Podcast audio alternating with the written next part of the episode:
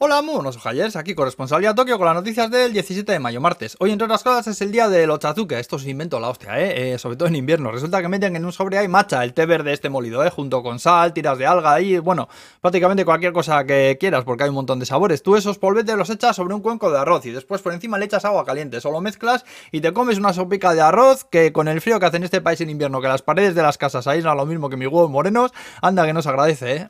El de wasabi es un regalo de los dioses. Yo me desayuno eso de octubre a abril. El wasabi, ¿eh? Qué cosa más polivalente, macho. Que te echa a andar, cual bofetada de padre y a la vez te disuelve los mocos.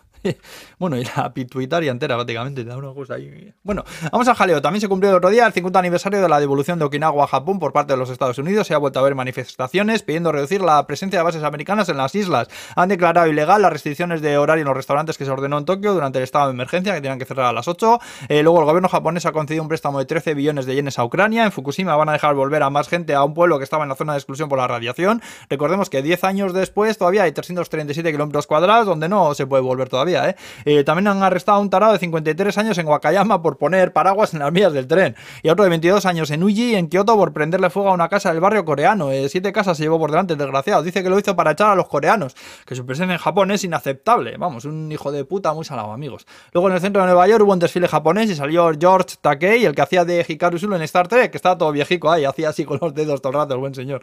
Eh, luego también han detenido a una señora por sacarse más de 10 millones de yenes vendiendo fundas para el móvil no oficiales de Kimetsu no Yaiba, la estrella de China, por lo visto, y la han cazado. Y bueno, con Kimetsu no Yaiba poca broma, ¿eh? Que en Shibuya también detuvieron a una chica que hacía tartas de cumpleaños con los caracteres de la serie. Se le cayó el pelo también. Y bueno, para acabar, contaros lo de los tatamis con música. Los tatamis no son eso que llamáis allí en los gimnasios, que eso no son más que colchonetas, ¿eh? Aquí los tatamis son piezas de paja trenzada que se encajan formando el suelo de la habitación, que huelen muy bien, por cierto, ¿eh? Bueno, pues una empresa ha sacado unos tatamis con altavoces dentro, de manera que tú te tomas ahí y suena música y vibra y dicen que da mucho gustico la experiencia, ¿eh? Echadle un ojo al vídeo que pongo en los comentarios de YouTube, ya sabéis que ya veréis qué cosa más chula, ¿eh? Tatamix lo han llamado, eh, con el nombre se han flipado un poco, ¿eh? También te digo. Y bueno, pues ya estaría, que vaya bien el martes, ¿eh? Agur, pues. Uh, cinco segundos. Me he cortado el pelo. Oye, esas entradas morenas.